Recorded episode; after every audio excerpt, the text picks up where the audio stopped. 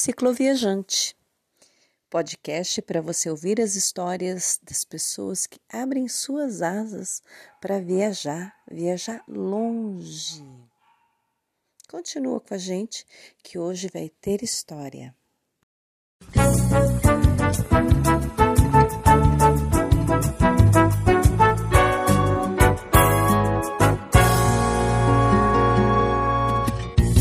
A gente tem coragem para vencer, a gente não se cansa de lutar.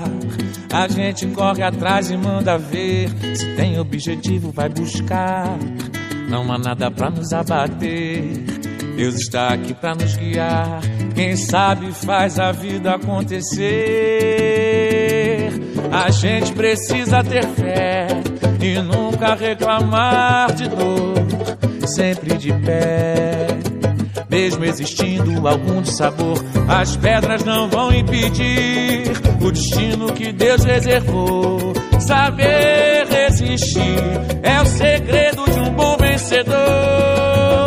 Pra que chorar, melhor sorrir, perseverar, não desistir. A vida vai te balançar, te questionar, te sacudir. O que ela quer da gente é coragem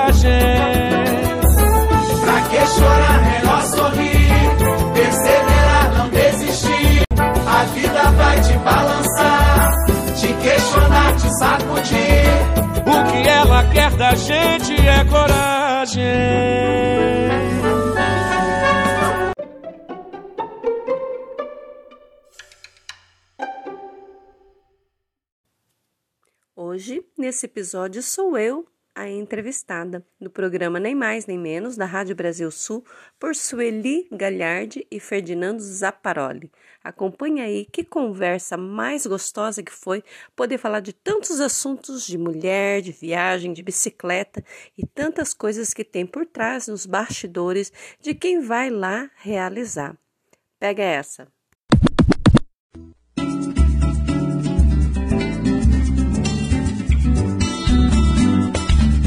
Começa agora, Sueli Galhardi, com o programa Nem Mais, Nem Menos.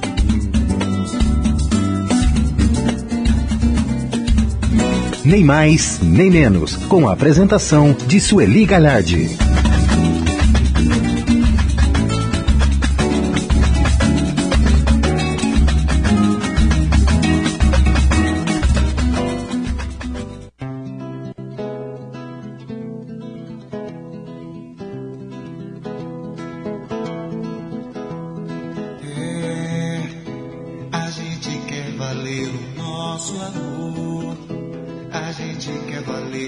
nosso suor. A gente quer valer o nosso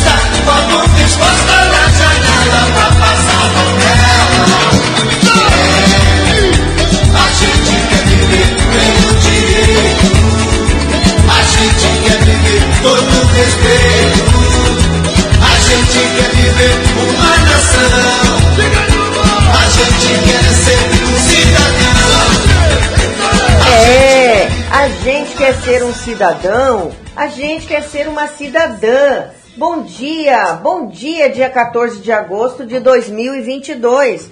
Estamos começando o programa Nem Mais Nem Menos na Rádio Brasil Sul.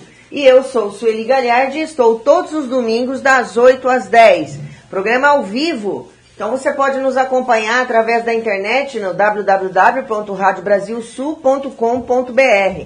Também pode acompanhar pelo radinho na AM 1290. Pode nos ligar aqui no 3378-2100 ou 3378-2102 no WhatsApp. E bora lá, mais um domingo, né? Um domingo lindo, um domingo de sol, um domingo de muita informação, debate, pessoas interessantes, vivências, experiências que trazem dias melhores para nós. Não é mesmo, Ferdinando Zaparoli? Bom dia. Bom dia, Sueli. Bom dia, convidada. Bom dia, ouvintes. Hoje eu vou mudar um pouquinho. Mais um domingo de informação, de trabalho e de inspiração. De inspiração. E a gente já vai falar só um bom dia aqui para nossa convidada. Bom dia, Suzy. Bom dia. Seja bem-vinda. Olha, nós já vamos falar para você quem que é a Suzy. E aí vem a inspiração que o Ferdinando vai falar. Vocês vão conhecer ela já já. A gente vai falar e ela vai contar um pouquinho aí da história dela. Fica ligado porque é bem interessante, né, Ferdinando? Mas antes, vamos fazer então o nosso momento de reflexão, Ferdinando? Eu esqueci de falar, né? Hoje é dia dos pais, você já falou. Parabéns para todos os pais que são verdadeiramente pais e parabéns para aquelas mães que se tornaram também, né, pães, porque se tornaram pais, né? Às vezes com a ausência do, dos companheiros, enfim, se tornaram pais. Então, parabéns a todo mundo aí que cria né, as crianças para um mundo melhor. Ferdinando. É, vamos aproveitar esse dia. Parabéns para todos os pais, inclusive para mim, né, pai de três. Isso mesmo, esqueci três... de falar. Parabéns para você. Isso, lógico, não quis. É, mas eu queria deixar muito evidente hoje que, apesar da gente ter o costume de dizer que filhos são aquele motivo de orgulho, que filhos são as nossas inspirações de vida, que filhos são é, os motivos da gente querer ser melhor, trabalhar, etc. Mas na realidade, o principal ponto é que o filho é aquilo que transforma alguém. Né? Uma mãe só existe porque existe um filho. Um pai só existe porque existe um filho. E isso atravessa os laços sanguíneos, atravessa um nascimento, atravessa uma adoção, atravessa uma escolha de se casar com alguém, de se unir a alguém que já tenha filhos. Ou seja, atravessa tantas coisas que muitas vezes nós ficamos curiosos para tentar entender, afinal de contas, qual seria a definição de pai. Né? E hoje, refletindo logo no início aqui, é, eu estava pensando justamente sobre isso, como é que eu poderia definir quem é o pai? O pai seria aquele que cuida, o pai seria aquele que ampara, o pai seria aquele que faz o filho sorrir em alguns momentos, em outros, às vezes chorar porque foi contrariado.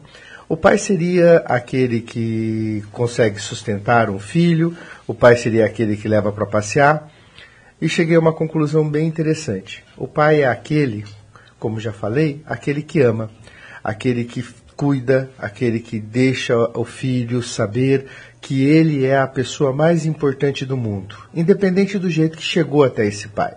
Se foi por uma escolha, se foi porque nasceu, se foi porque foi adotado, se foi porque foi de alguma forma amparado, em qualquer lugar que seja. O pai é aquele que faz com que o filho tenha certeza absoluta que, se precisar, ele estará lá. Então, parabéns a todos os pais que amam Parabéns, inclusive, a meu pai, que há muito tempo está aí cuidando de mim, me amparando e que também me escolheu. Me escolheu, me dando sobrenome, me dando muito orgulho. E queria dizer que, apesar do meu pai ser um loirão de olho verde, bonitão, eu aqui, moreninho, um pouco mais baixinho do que ele, quer dizer, bem mais baixinho do que ele, tenho muito orgulho de poder dizer que meu pai fez parte da minha história e que se hoje tem uma galera de zaparoles por aí, foi justamente inspirado em tudo que ele me ensinou. Bom dia e parabéns a todos os pais. É isso aí, palavras bonitas. Parabéns, Flávio Zaparoli. Uma dedicação aqui de amor do seu filho, né? E uhum. parabéns, Ferdinando, né, por, pelo pai que você deve ser, né, no seu cotidiano, porque, porque eu não acompanho, mas deve ser um bom pai, né? A Carolina não falou nada quando esteve aqui, não fez nenhuma, nenhuma reclamação, né? Não, não, Caroline disse que eu sou um bom pai, o Flávio também, o João também. E não tem negociação, né? Se falar que eu sou um bom pai, eu parto pra cima. dizer que não, né? Então, um beijão aí pro Zezinho também, que é também, né, pai. E é isso aí, parabéns a todos os pais, meus irmãos que são pais. E ao meu pai mesmo, né, que hoje já não está mais aqui com a gente. Mas como você diz, os nossos pais são as pessoas que nos colocam no mundo. Independente né, da, daquilo que acontece, daquilo que pode acontecer no nosso, na nossa vida, eles são as pessoas que nos colocaram no mundo e nós só existimos porque eles nos colocaram no mundo. Então, parabéns a todos os pais nesse dia. Mas vamos lá, né, Ferdinando? Vamos falar então quem é a nossa convidada. Bom, eu vou falar primeiro o tema do nosso programa para a gente já começar a pensar que hoje nós vamos ter um programa bem diferente aqui, mais um programa gostoso, leve. Com certeza nós vamos gostar muito desse momento. A Suzy Saito, que está aqui, vocês já devem conhecer, né? Ela, o tema do nosso programa hoje é sair dar uma voltinha, descobrir que podia ir além. Já pensou em ir? Vá. Só assim para descobrir. A Suzy Saito é escritora, publicou o livro Alma Ciclo Viajante. É uma aventura pelo vale, vale, Europeu, em dezembro de 2019, quando ela percorreu 14 municípios em Santa Catarina para divulgação e lançamento, proferindo palestras sobre cicloturismo. Ela é criadora e podcaster do canal Alma Ciclo Viajante. Publica episódios relacionados a viagens e conversa com mulheres Ciclo Viajantes. Ela é criadora e mantenedora do grupo Mulheres Ciclo Viajantes na rede social para estabelecer trocas de experiências, informações, incentivos e motivar as mulheres a utilizarem a bicicleta como meio de mobilidade urbana, lazer e viagens. E depois aqui ela vai falar também as redes sociais que ela está presente. Mas para a gente começar, Suzy, para você começar a falar, porque a hora que a Suzy começar a falar, ela já tá rindo aqui, porque ela sabe, ela não para, né? Ela não para. Assim como ela anda de bicicleta, ela também, né, fica aí, fala com as mulheres, conversa, enfim, tem as redes sociais, vocês vão conhecer um pouquinho da Suzy. Mas só pra gente disparar o assunto, né, Suzy? Vamos falar então do livro Alma Ciclo Viajante. Ela desvenda uma das facetas desse espírito viajeiro que desde muito cedo percorreu estradas exteriores e interiores. Nestas viagens afora, em formatos diferentes de viagens, como mochileira, sobre duas rodas ou quatro, experimentou os ares do extremo sul, no Ushuaia, Ushuaia, nossa, e das altitudes dos Andes, no Peru, na Bolívia, no Chile, e da fria, da fria brisa do litoral, da fria brisa do litoral uruguaio. Na Europa, peregrinou a pé pelo caminho de Santiago de Compostela e de bicicleta viajou pela região da Toscana, na Itália, explorou cidades de Portugal Espanha e França. Pedalou por todos os circuitos de cicloturismo catarinenses, quase sempre sozinha e se aventurou sozinha também entre Recife e Maceió, desfrutando de camping selvagem e hospedagens solidárias. Sua viagem adentro encontrou caminho fértil nas histórias que escrevia em seu blog, Cliques, conversas, lembranças, imagens, cartas e sonhos, criado em 2010, que por fim desabro desabrochou em seu livro Alma Ciclo Viajante uma aventura pelo Vale Europeu, uma história que fala da cicloviagem, mas não é de cicloviagem, é sobre a vida, sobre impossibilidades vencidas. Primeiramente, parabéns, Suzy Sites, seja muito bem-vinda e vem contar um pouco dessa história, uma mulher que pedalou o mundo. O Ferdinando está aqui impactado com as pernas dessa mulher pedalar tanto assim, né, Ferdinando? Eu tô impactado com as pernas dessa mulher pedalar tanto assim, tô achando que eu vi dia sem graça que eu tive, sabe? Olha o que, que ela já fez. Suzy, vamos lá, conta um pouquinho pra gente. Começa a puxar o fio do novelo aí pra gente. Ferdinando, a intenção é essa, viu? Eu já falei assim, ó, o livrinho tá aí, mas olha, vamos pedalar junto. E não só pedalar, né? Na verdade, o meu formato agora, ultimamente, tem sido a bicicleta. Mas eu passei por outros caminhos, outros formatos. Eu acampava muito quando era menina, uh, acabava indo para parques nacionais em turmas, a gente dividia transporte, acabava indo para Itatiaia, para o Caparaó. E aí já, já fui, assim, desenvolvendo mais ainda esse gosto pela natureza. Você sempre foi aventureira, pelo que a gente é, entende aqui. Sabe, assim, coisas Mochila, assim... camping... É, em vez de ir para barzinho na época da faculdade, eu ia para Sapopema com as minhas amigas. E hoje o Pico Agudo ali do lado de Sapopema é um must, né? É um ponto que as pessoas costumam ir para desfrutar um pouquinho da natureza. Então, essas coisas, há, vamos dizer assim, uns 40 anos atrás, eu já fazia isso porque eu gostava. E disso aí, depois para fazer as trilhas, depois partir para outros caminhos também. Eu passei pela corrida antes da bicicleta. Tem uma longa história sobre a corrida também, que dá para contar um pouco.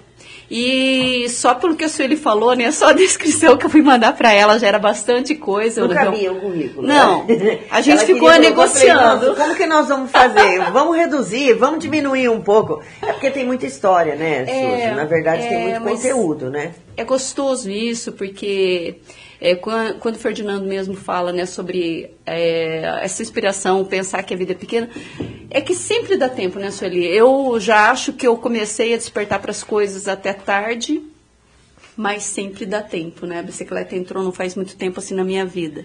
Ah, a história do livro, Sueli, é, geralmente as pessoas que viajam, é, vamos dizer assim, esse meio da bicicleta e da viagem de bicicleta é um mundo paralelo, uma coisa assim que se abre quando você começa a descobrir, a conversar com as pessoas desse meio, você vê que existe tanta coisa que você desconhece e você começa a mergulhar nisso.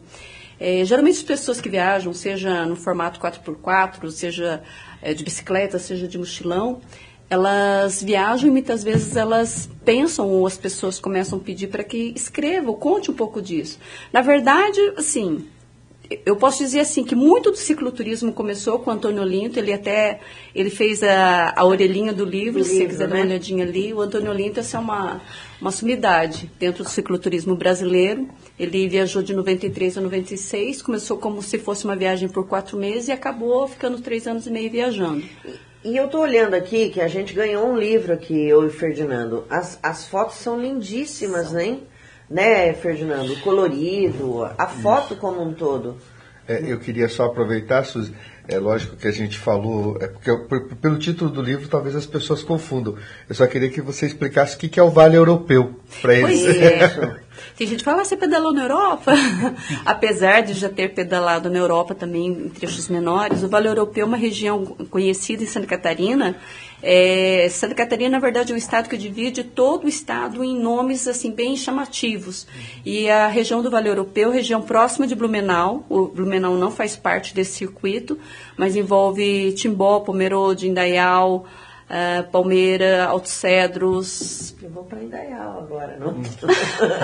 Porque tem uma festa em Ascurra agora, que é Nossa, do lado. Ascurra faz parte do Vale Europeu. Então, e ali é vou uma... pra lá, vou passear lá agora. Não. Mas Nossa, não vou de bicicleta, não. não. Faz uns rafting. Ascurra é bem conhecido é, pelo lado da água. Exatamente, mas não vou de bicicleta, não. E mas só aproveitar... ali, a caminhar, uh, existe a opção de fazer como caminhante também, viu? Já vai se informando, dá para fazer uns trechinhos. Mas só para complementar, gente, esse Vale Europeu aí, aí, ela fez de bicicleta, pensa no negócio, se a gente pudesse falar aqui que tem ladeira, hein? Negócio que sobe ladeira, desce morro, sobe morro, desce morro, sobe morro, desce morro. então acho que é legal falar um pouco desse, desse período, de como era. As estradas são preparadas, vocês, como é que faz? Como é que é os passeios? Como é que você escolhe os passeios, vamos dizer assim? É, você fica, você planeja, você vai ao, ao, ao como fala, Deus dará, você Esse. fala, ah, vou descer, vou para Santa Catarina. Como é, é? O Vale Europeu, posso estar enganada nessa informação, mas se não me engano, ele iniciou em 2006. Um grupo de pessoas já envolvidas em cicloturismo, eles foram convidados, fizeram um convênio de municípios e, e cada município colaborou de uma forma onde os, os próprios proprietários é, de lugares que, assim, propícios à hospedagem, oferecer alimentação, eles se uniram, foram treinados para esse fim Aí os municípios se prontificaram a fazer toda a estrutura É, a estrutura, eu digo assim, é a maior parte do tempo, vamos dizer assim, uns 90% são estradas de terra. É, apenas assim, próximo de Timbó que tem um pedaço de asfalto, mas a maioria ali é tudo terra e serra como o Ferdinando falou, assim, é serra, mas é uma serra cascuda, É. azeda, assim, ela é, é ardida, né? No nosso linguajar, ela é bem difícil de fazer. E o circuito do Vale Europeu foi o primeiro a implantar no Brasil de uma forma assim estruturada para que a gente possa ir já sabendo por onde a gente vai passar. Eles oferecem planilhas é, com tudo mapeado. A planilha, para quem não está muito familiarizado, é, você tem todo o roteiro, Tipo, você parte de uma cidade, tem a quilometragem é, parcial e é acumulada. Então, você sabe que dali 200 metros vai ter uma ponte, dali 5 quilômetros vai ter uma igreja. E é tudo detalhado. Ele é dividido por sete dias, mas cada um faz da maneira que quiser. Se quiser fazer em três dias, dez dias, aí fica ao gosto de cada um. E junto com essa planilha também é oferecido um perfil altimétrico para quem não é da área, como se fosse um eletrocardiograma, que você vê as subidas e as descidas e você pode ter uma ideia se o negócio é planinho, você tem muita serra. E lá tem muita serra. Então tem uma, uma, uma, informação interessante. Não é uma competição. Não. você para na- nas igrejas, ou você para onde você quiser, para tirar foto, para se divertir. Pra... É interessante você falar isso, Ferdinando, porque assim, todas as atividades elas podem ser com um aspecto de lazer ou de competição. Tanto a corrida, a caminhada, que é da onde eu migrei, né, da caminhada e da corrida, e a bicicleta lá oferece a, essa modalidade de cicloturismo que não tem nada a ver com competição. É, cada um decide por quantos dias vai fazer, em quanto tempo, se vai parar. Se eu quiser fazer 30 quilômetros levando 10 horas, porque eu parei em todas as cachoeiras, parei com as pessoas no caminho, tomar um café, bater papo, eu faço da maneira que eu quiser. Logicamente, as pessoas que têm um espírito mais competitivo podem fazer de uma maneira rápida, para vencer todos os percursos em menor tempo, mas aí é, você está usando um cenário de cicloturismo para a sua competição interna ou coletiva. O cicloturismo mesmo, tanto que o primeiro capítulo do meu livro é onde você, onde vai com tanta pressa? Porque a ideia do cicloturismo, é, até a gente estava batendo papo antes de iniciar o programa, tem o espírito da peregrinação é um espírito de desapego, levar menos coisas. Então, o cicloturismo mesmo, a origem dele é que você se prepare para ir com poucas coisas, porque o que você vai ter que levar na viagem para se manter, você vai ter que levar. No caso do mochileiro nas costas na, e no caso do cicloviajante na bicicleta. E o Então, mochileiro leva aquilo que ele consegue carregar, né? Ou seja, a sua mala é aquilo que você consegue carregar, é isso? É, você, é, você imagina que você não vai levar 10 mudas de roupa para 10 dias, você vai levar duas. No máximo para usar um dia, lavar, no outro dia ter a outra, e uma roupinha de dormir. Eu que sou bastante friorento, sempre levo um casaco, alguma coisa, capa de chuva, coisas assim extremamente necessárias. Então você faz um, uma reflexão sobre o que realmente é necessário você levar. Calçado, eu sempre brincava de falar que eu levava um tênis e uma crocs. Então, assim, se eu precisasse, o tênis ficasse molhado, a crocs servia para eu ir pedalando. É, e a gente leva o mínimo, né? Eu, eu me lembro que quando eu passei uma outra vez pelo circuito, passeando, eh, revisitando os lugares, tinha gente fazendo nesse formato de cicloturismo, que é possível também com agência. A agência leva as malinhas, leva tudo para você. Mas tinha, assim, mulheres que eu conversei que estavam levando o vestido longo e salto alto para jantar. Então, assim, são pessoas que estão percorrendo o cenário do cicloturismo, mas não, ainda não entenderam o espírito do cicloturismo, que é você ter o mínimo naqueles dias. Ô, Suzy, você falando isso, me lembrando assim, você está falando de uma coisa da natureza, de você ficar sozinha e tal. Ela ajuda num processo de meditação, Vixe, de autoconhecimento, de tudo. Por exemplo, você tem filhos. Tem filhos? Tenho. E aí, assim, como que é isso? De repente largar seus filhos e pegar a bicicleta e ir embora? Como que é, assim, é, é, isso é muito legal da gente conversar, porque normalmente a gente é muito apegado, né, a esses espaços que a gente está. Então, eu tenho um pouco de curiosidade de você falar sobre isso. Você sabe que você falando assim, me lembrei assim, nós passávamos, né, eu sou professora, nós passávamos por treinamento, cursos, onde a gente chegava a ficar uma semana fora. Eu me lembro que as minhas colegas ficavam desesperadas para ligar em casa, saudade de casa, e eu sempre tive essa coisa assim, de até não querer voltar, não por causa da família, algo assim, mas eu gostava dessa saída, de ver pessoas novas, lugares novos, aprendizados novos. Então eu nunca tive dificuldade de sair de casa.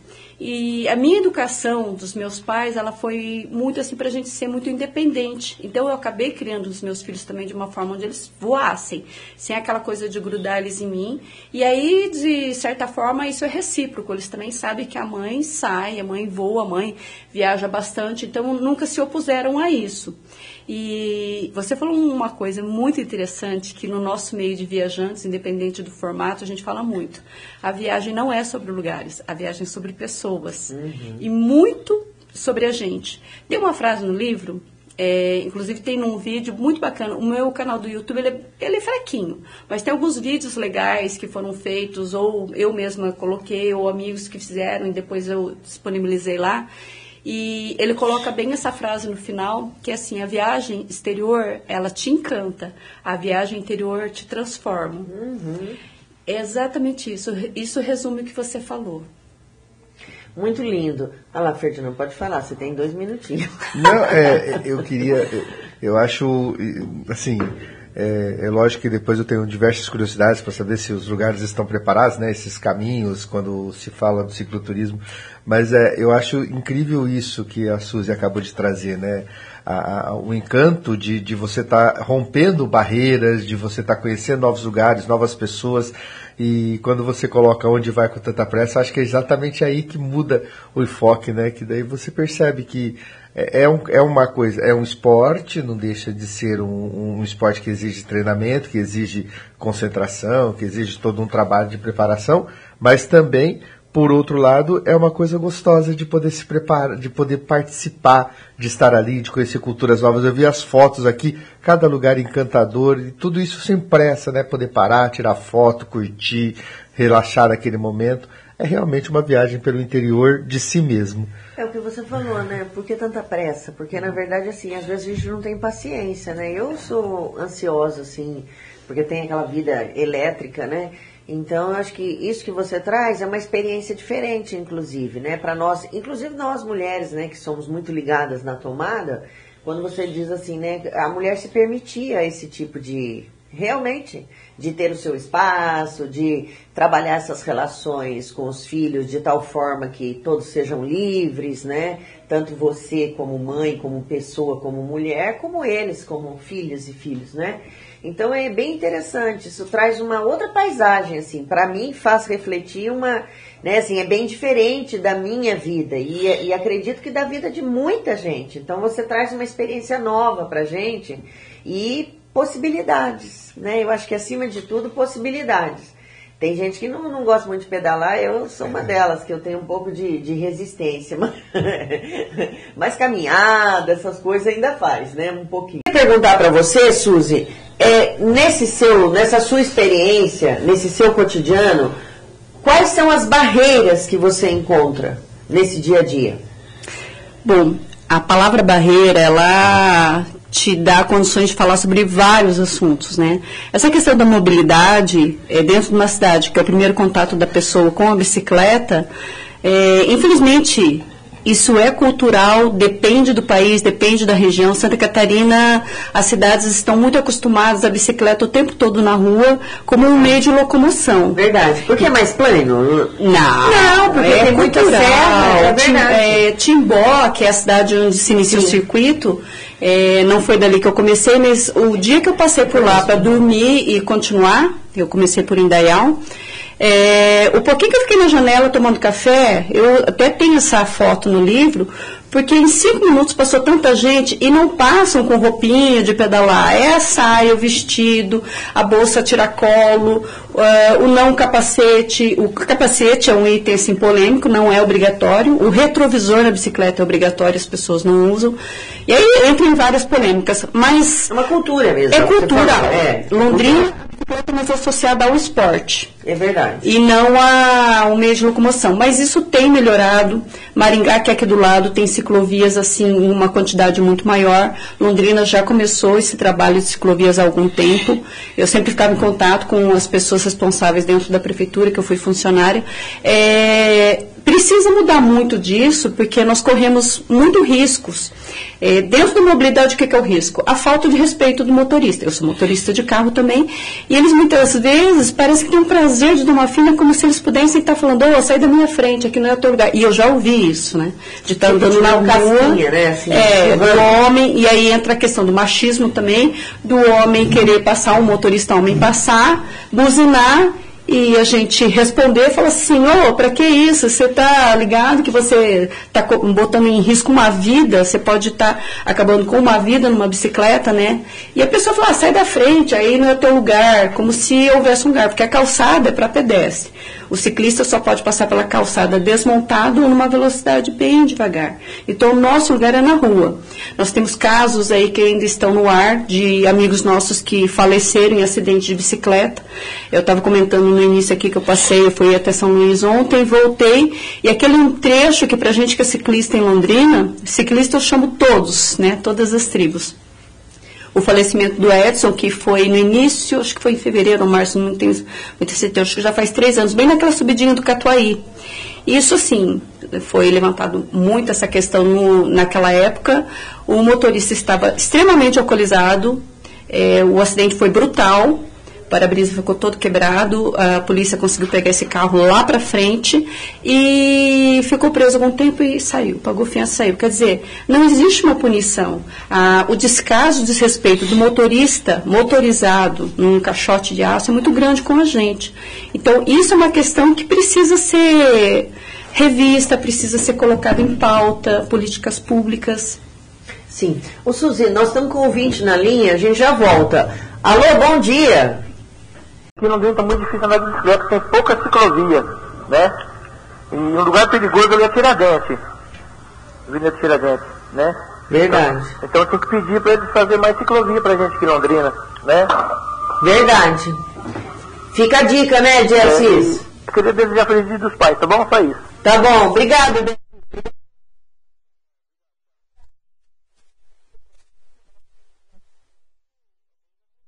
Ben. Tiradentes realmente tem algumas, algumas pistas aqui em Londrina que são bem complicadas mesmo, né? Mas ali é perigoso, né, Suzy? É, a opção de quem usa Tiradentes é ir para leste-oeste. Infelizmente, a gente não tem espaço nas avenidas principais, inclusive a gente foge das avenidas principais, porque a velocidade é maior, o movimento maior, o fluxo maior. Então, ali, a leste-oeste, ela tem uma ciclovia. Quando eu, eu viajo muito de bicicleta, levando a bicicleta no ônibus, no avião. Então, quando eu chego na rodoviária, eu monto a bicicleta e saio para casa, eu geralmente eu passo ali na leste-oeste. Então, as primeiras vezes que eu passei, eu ficava assim. Eu falei, meu Deus, uma ciclovia maravilhosa aqui. Então, na verdade, a gente que é ciclista, a gente tem que procurar os lugares. E elas não estão assim completas, ligando um ponto ao outro. Ela tem trechos, ali na Via Express tem um trechinho. Então tem vários pontos na cidade que são trechos e a gente vai desviando. Infelizmente ainda está assim. Mas eu tenho fé que isso vai melhorar muito. E eu percebo, é, é lógico que o, o, o Lago Igapó ali não é uma referência para poder falar sobre isso, porque é, virou um lugar de, muito, de muita gente andando. Muito né? esporte. É muito esporte. Mas a- até mesmo quando tem ciclovia, acaba que tem uma competição ali entre quem está caminhando, entre quem está correndo, e, e a bicicleta também. Ou seja, fica meio com lazer. é, e a gente tem que. É, é- é falta de informação, na verdade, né, para todo mundo. Porque tem lugares que são só para bicicleta e tem lugares que é compartilhado, pedestre e bicicleta. Então tem que ter um bom convívio, ninguém, ninguém tem que sair xingando ninguém, buzinando, ofendendo. Né? Um espaço para ser compartilhado, com cuidado, com respeito, para não haver atropelamento, nem um ciclista passar em cima de um pedestre, ou o pedestre de repente derrubar um ciclista. Os acidentes, eu tive um acidente, para você ter uma ideia, era uma rua normal ali perto da Tokstok, que a pessoa eh, foi descer do carro e não olhou para trás e abriu. Eram aquelas portas gigantes, assim, no carro sedã. E eu era da vez, né? Em três pessoas que nós estávamos passando, eu estava na do lado do carro. Então, no que ela abriu a porta, enganchou a ponta do meu guidão e eu voei, mas eu voei alto, caí e fraturei três costelas. E, assim, é uma coisa boba, é um, é um cuidado que nós, como motoristas de carros, temos de ter. Volte e meia acontecem acidentes, assim, nessa abertura de porta, nessa de você desviar para o lado direito é, e não prestar atenção que tem um ciclista, ou de você achar que ele tem que parar e e, e você faz a curva em cima dele. Então é um bom convívio, ninguém está competindo espaço, o espaço é para todo mundo. E eu já queria aproveitar para voltar no assunto que a gente falou aqui, que me, me impactou, porque a gente escuta tanta coisa de bicicleta, né? Bicicletas de, de, de, de até 30 mil reais. Quer dizer, não é necessário a bicicleta para poder começar a pedalar, então? Ferdinando, eu estou bem ativa na parte de cicloturismo. Eu até falo brincando assim, é como se fossem duas pessoas e tem uma linha dividindo. A Suzy Corredora tem um perfil no Instagram e a Suzy Cicloviajante tem um outro perfil no Instagram. Eu estou fazendo as pazes agora, estou reativando o antigo, que era da Corredora, da Londrinense, que eu fiquei bem subida né, né, no local, apesar de ainda estar aqui e esse do cicloturismo. Então as pessoas me procuram muito para me perguntar sobre equipamento, sobre como transportar, sobre o que é necessário levar numa viagem. E aí uma das perguntas mais frequentes é: ah, qual é a melhor bicicleta para viajar? Isso que eu estou falando de viagem, mas a gente pode falar de meio de uso como locomoção, como qualquer bicicleta. Então, para o caso da bicicleta, eu falo a melhor bicicleta é aquela que você tem. Essa história de bicicleta de 30 mil, 40 mil e aí sobe muito mais, isso é do gosto de cada um, mas não é o item necessário. O item necessário é o coração e as pernas. Então, não depende da bicicleta ser uma bicicleta cara, de ser tecnológica. É, tem muito cara que tem uma bicicleta que está pendurada na garagem faz anos, empoeirada. Entendeu? Então, eu gosto de frisar muito isso para que as pessoas não achem que a parte financeira seja impedimento. Mas isso tem muito assunto ainda para a gente falar bem interessante, porque, é, é, bom, a gente fica sabendo né, de cada valor, mas é interessante então que o, o ponto principal do, do, do, seu passeio, então, não digo que é o desapego, mas é, é, é saber que tem, é, vai levar pouca coisa, vai curtir o passeio, vai se divertir. Ou seja, é uma reinvenção, é uma reinvenção de si mesmo, cada passeio que você vai. Nossa, agora deixa eu pensar para te falar essa coisa da reinvenção. O que, que acontece? É, questão de equipamentos e tudo mais. Essa frase, assim, eu, na conversa com a Sueli, para a gente definir entrevista, o tema, e eu falo bastante, escrevo bastante, né? Fui enxugando, enxugando, aí fiz duas propostas de, de temas, né? Até passei um outro mais enxuto, sobre as impossibilidades, que é um tema que eu gosto muito de falar, eu quero falar sobre isso. Mas essa frase, que está no livro, sair dar uma voltinha, descobrir que podia ir além. Já pensou em ir? Vá, só para descobrir. Isso aí, assim, é a portinha que você começa a espreitar, abrir e passar. Ela é instigante, né? Essa frase ela é instigante, é, né? Porque tem muita gente que fica na janela fica ali no parapeito da janela, olha, fala, nossa, olha que pôr do sol, nossa, olha que paisagem legal, nossa, o pessoal está caminhando ali, mas não sai da janela. Então, quando você abre a porta e passa, é, você vai desmistificar essas impossibilidades, porque essa história de falar, ah, mas não tem bicicleta boa, ah, mas eu não posso viajar até Santa Catarina. Nossa, exterior eu nunca fui, nem vou, imagina. Eu também achava que eu jamais iria. Quando minha filha falava para eu, eu falei, capaz que eu vou, né? E essa questão de viajar de bicicleta, tem vezes que eu vou até Pai Querer, vou até Tamarana, durmo lá, ou a campo, ou fico em um lugarzinho que eu possa pagar e volto. Então, essa questão de onde você vai não é importante. Porque, no final das contas, as pessoas, eu tenho muitos amigos que fazem viagem para a América do Sul, é, vão até Ushuaia, vão para a Cordilheira. É, no final das contas, a gente percebe que o lugar é o cenário por onde a pessoa passa. E a viagem, ela é um convite para fazer a viagem interior. E quando você fala assim de equipamentos, realmente assim, é, eu fui da corrida na época que a corrida não era tanta modinha. A gente corria com o que a gente tinha.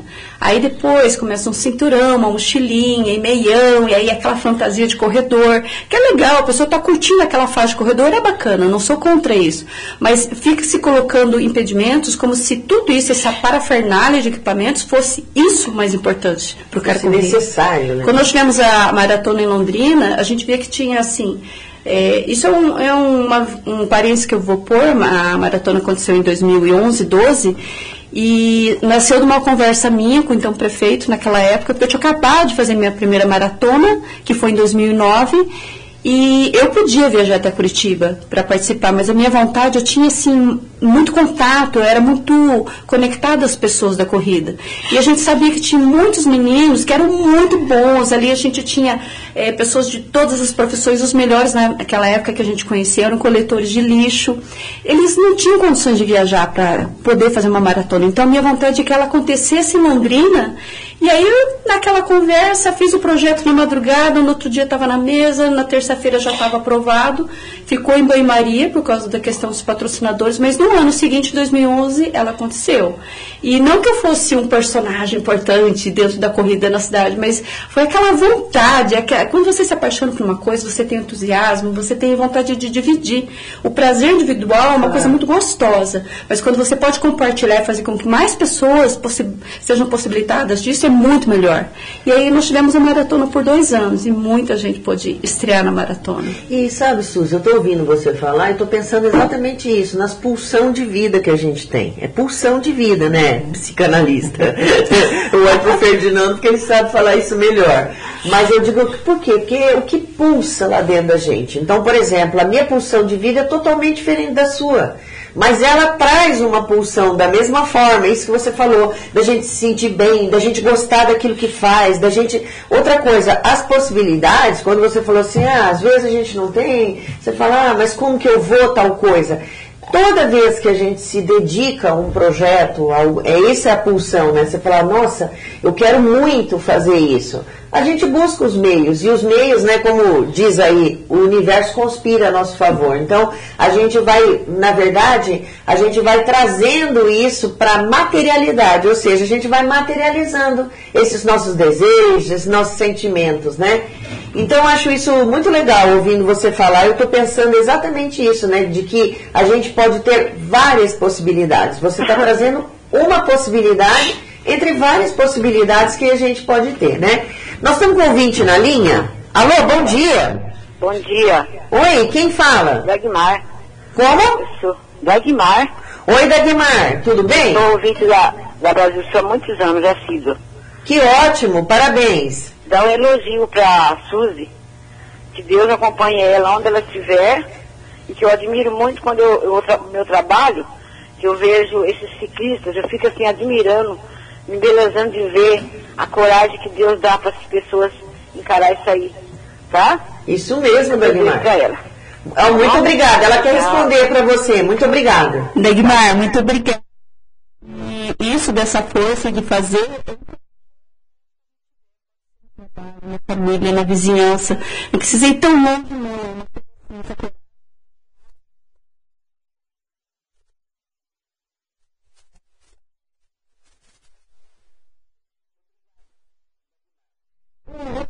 O que mais que você acha? Você falou que queria falar um pouco sobre né, outros, outras questões aí. O que mais a gente poderia trazer para as pessoas que estão ouvindo, assim, realmente para a gente poder despertar essas possibilidades? É, você estava falando agora há pouco né, sobre o contexto que a gente está e as realizações. É, antes, nós somos em quatro irmãs, duas gostam muito de viajar e as outras duas não. Uma faleceu ano passado. E muitas vezes eu não entendia por que, que ela não ia, a gente convidava, vamos fazer tal coisa, mas o ambiente de felicidade dela era outro. E isso é muito importante, é amadurecimento. Né? Eu estou com 55 anos, muitas vezes é, sabe aquela frase, você prefere ser feliz ou ter razão? Né? Psicanalista ali, né? É, agora que eu vi que ele é psicanalista, é.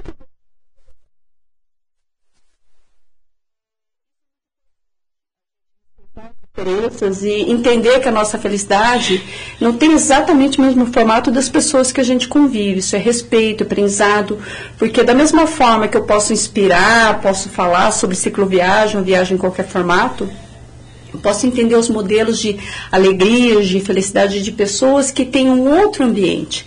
Então, quando você fala das suas realizações, dessa pulsão, é, eu sou muito das palavras, né? Eu volto meia, eu, tem vezes que eu acordo com uma frase e eu tenho que levantar e escrever e desenvolver. E uma das frases que eu andei escrevendo essa semana em rede social é que sonhos evaporam, a realidade fica, o vivido fica.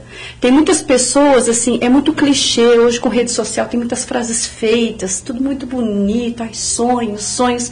Mas o sonho só, ele evapora. Se você ficar só no patamar do sonho, você fica ali na janela, sonhando. E quando você vira o trinco da porta e você passa, aí você passa para ação, você realiza. Seja no ambiente que você for. Tá aí a Dagmar que acabou de fazer essa ligação, né, parabenizando e tudo, mas muitas vezes as pessoas acham, nossa, que legal, uma viagem, viagem de bicicleta, uma mulher sozinha, né, que é o contexto do livro, mas não precisa ser só nisso. É, muitas vezes, eu me lembro quando eu tive essa fase de atleta e corredora, eu tinha uma planilha semanal que eu não abria mão. Então eu tinha treino seis dias na semana, um dia era off, né, o dia do descanso. E eu era uma pessoa que bebia corrida, mergulhava na corrida, comia corrida, só gastava com corrida. Eu não tinha tempo para os amigos que não fossem da corrida. E hoje que eu estou fora de cena, eu vejo o exagero disso. Sim. E o excesso sempre é prejudicial. Então a gente poder se se permitir. Equilíbrio, né? Exatamente. Se permitir é buscar o equilíbrio, né? Ah, o equilíbrio, inclusive, é uma coisa que eu gosto muito de falar. Né? Eu brinco muito de tirar fotos de ponta-cabeça, que eu fui ginasta, então no livro tem. É verdade. Isso aí é minha marquinha. É, minha, minha marquinha registrada é isso. E outro dia eu escrevi um texto falando de colecionadora de desequilíbrios. Porque a pessoa olha uma foto equilibrada e fala, nossa, mas para chegar naqueles segundinhos que você fica equilibrada, você passa por várias tentativas. Então, tudo para mim é muito metafórico sobre o que você vai falar, em vida, em imagens, para você poder dizer sobre isso. É, quando a gente fala em equilíbrio, né, já dizia Freud que todo excesso esconde uma falta. Né, todas as vezes que a gente exagera em alguma coisa, que a gente se, se marca em cima de alguma coisa, a gente está escondendo uma falta. Mas essa, esse equilíbrio, ele é interessante por isso que a Sueli falou, né, da pulsão de vida, essa pulsão. A pulsão é uma energia psíquica e cada um encontra a sua pulsão em algum lugar. Né? No caso da Suzy, encontrou aí no esporte, no esporte que não é de competição, apesar de já foi competidora também, participou de maratona, né? A Sueli que encontra essa energia psíquica. Sueli, onde você está? Ah, estou na, na, na, na, na comissão, estou na passeada. Tô... Nós já temos aí um, uma cultura grande do esporte, né, do ciclismo em Londrina, ela já está bem avançada. E as pessoas precisam tomar cuidado com isso, assim como ela acabou de também trazer, sobre uma pessoa que, alcoolizada, acabou atropelando outra. Né? Hoje existem tantos meios de segurança, né? Ninguém está falando que você não pode beber, mas se você for beber, use o Uber. Vai para a festa de Uber, volta da festa de Uber, ou vai de carona, ou seja, se cuida. E uma, daí voltando para isso, Suzy, é, é, é, muito arriscado pedalar em Londrina? Esse, é, porque eu vejo que tem bastante grupos de pedal em Londrina. Sim. Os motoristas estão preparados para isso? E cuidado com. né, eu ia falar exatamente isso, nós temos um tempinho aí. Ah, eu participei bastante tempo até dos grupos de pedal. Hoje eu gosto mais de sair sozinho, com um ou dois amigos. É uma forma de proteção, porque um grupo maior é mais visualizado e as pessoas percebem né, na estrada e vão tomar um pouco mais de cuidado. É, tem os dois lados, o lado do motorista, mas eu, eu não gosto de fazer esse discurso que o motorista do carro é totalmente culpado. Nós, como ciclistas, é a minha visão e é uma maneira de eu pensar que eu estou agindo correto e, ter, e me resguardar. Não andar na contramão, andar sinalizado, ter os sinalizadores traseiros, ter o farol dianteiro, andar com roupas claras, coloridas. Ontem eu saí, acabei passando do horário, voltei à noite, mas eu estava com uma blusa rosa choque sem fosforescente, estava com um farol dianteiro, sinalizador atrás. Quando eu viajo em estrada, eu uso aquele X, né, que é aquele material de IP, IP, né, que fala, IP? Como é que é o nome? Esqueci. De proteção. EPI. EPI. Isso. É, que é equipamento de proteção individual. Então, tem formas da gente se precaver. Então, é necessário que a gente tenha esses cuidados. É, retrovisor. Às vezes as pessoas olham, tem muitos cicloturistas que não usam capacete por causa da estrada que está passando. Ele não é um equipamento obrigatório.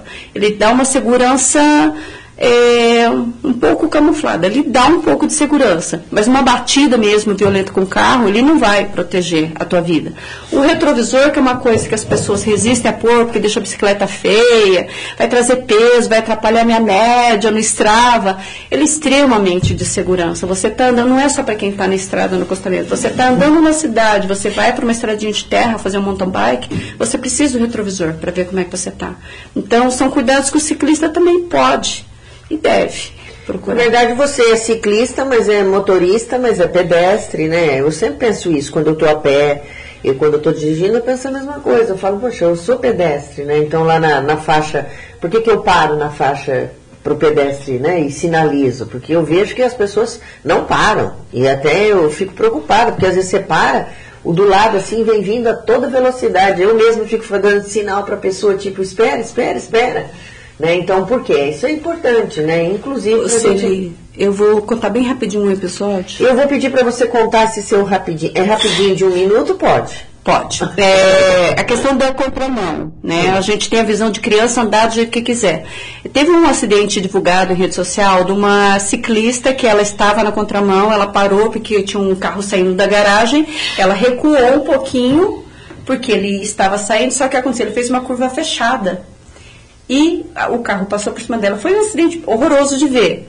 Mas o que que entra? A gente como motorista, a gente tem o reflexo de olhar para a mão, para sair de uma garagem e olhar para o lado que o carro está vindo. A gente não olha para o outro lado. Sim. Então é importante que quando você está em bicicleta, você não pense que você está o tempo todo ali que as pessoas estão te vendo. Você tem que ser enxergado. Então, o andar na mão é uma coisa muito importante. E a direção, a tal da direção preventiva, é a gente estar sempre com o olhar atento, seja de bicicleta, seja a pé, seja de carro. É isso, né, Suzy? É. Tem que ter, tomar cuidado, né? É. Apesar de que é o que você falou, tem que ter os, os lugares bem sinalizados e a gente tem que tomar cuidado com tudo.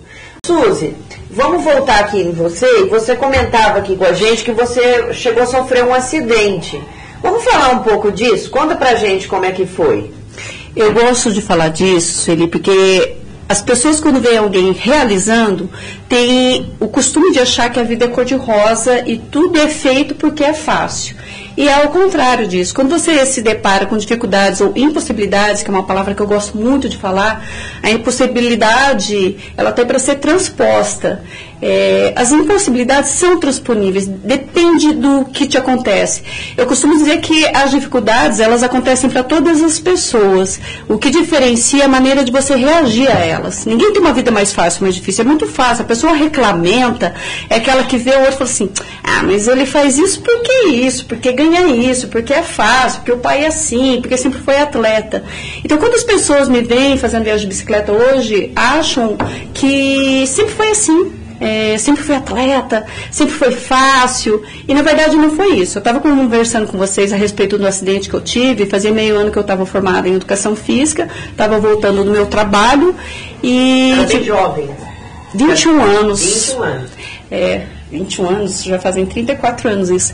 E desse acidente, eu é, assim, vivia torcendo o pé, vivia pondo gesso, né? Então quando eu fui para o hospital, eu falei, ah, mais um gesso, né? Uns, uns duas semanas, um mês. Aí o médico veio conversar comigo e falou, ó, você vai ficar três meses de muleta. Eu já assustei. E na verdade eu fiquei sete meses de muleta, sem encostar o pé no chão, sem andar. É horrível, E- né?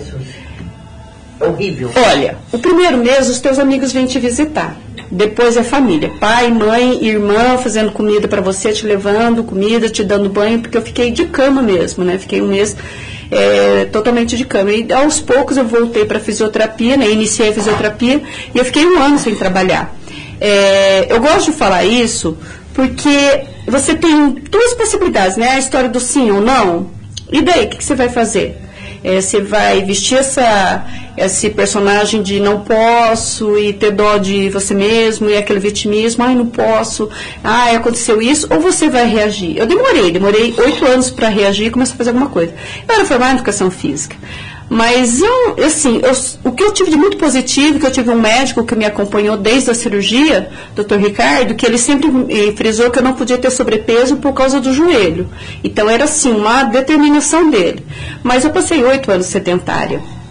E quando retornei para a atividade, era aquelas coisinhas mais leves, mais leves, hidroginástica, ginástica de mulher, em academia. E eu só, só passei a caminhar porque a piscina queimou a caldeira, era FML, né, dos funcionários, e aí eu fui pro lago, assim, a contragosto caminhar. E aí tem uma história que eu vou falar bem rapidinho, que apareceu um tarado no lago, eu tava com uma amiga, e a gente teve que sair correndo. A hora que eu falei pra ela do cara lá, que tava lá se exibindo, tava correndo atrás de ninguém, ela saiu correndo e falou, Suzy, corre, Suzy. Era que nem o Forrest Gump, né? Run, Forrest, run. e eu fiquei assim...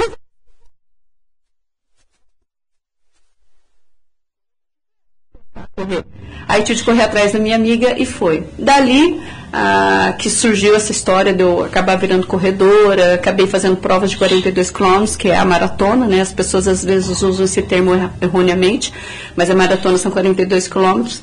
E aí fui redescobrindo. E foi Suzy, assim, então você não gostava de correr? detestava. eu fiz educação Pode, física, fugia do atletismo. tanto- Nossa, tanto que na época da maratona, quando o João Borges, que foi nosso professor de atletismo, eu tive a oportunidade de ver ele numa largada de corrida, eu corri nele e falei, João, João, você acredita que eu corro hoje? Porque a gente fugia, a gente dava olé nas aulas de atletismo.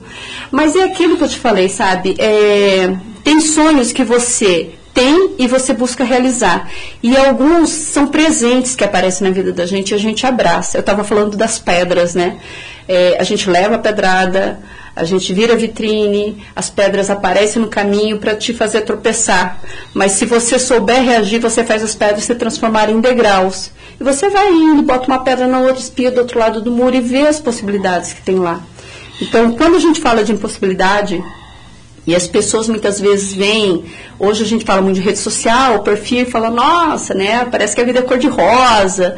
E na verdade, assim, eu tenho um post que eu fiz falando de depressão. Eu tenho depressão, eu tenho momentos que eu sumo e eu fico numa conchinha e tem momentos que eu tô bem. E a gente tem que lidar com isso. Então, eu gosto de falar disso, Sueli, porque muitas vezes as pessoas que estão passando uma fase difícil, de tristeza profunda, por morte, por separação, é, por um desemprego, elas parecem que não sair nunca daquele estágio.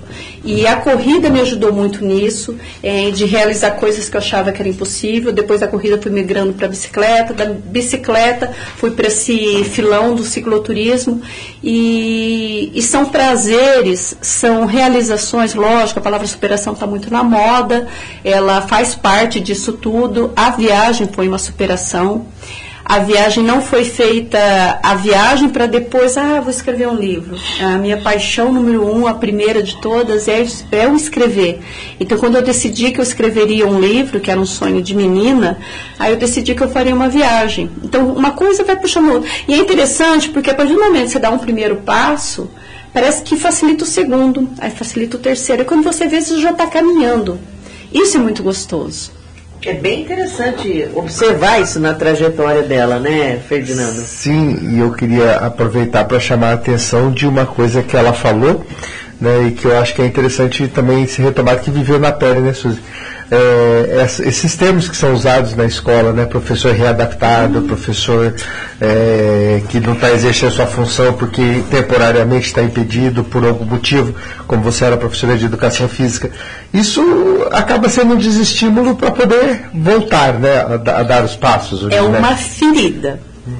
É uma ferida que eu ainda não estou amadurecida para falar disso. Se eu falar, eu já começo a chorar, porque eu sempre fui muito ativa, muito criativa, muito dinâmica. Eu fui alfabetizadora, tenho contato com meus alunos que eu alfabetizei até hoje, tem mais de 40 anos. A gente se encontra, come pizza.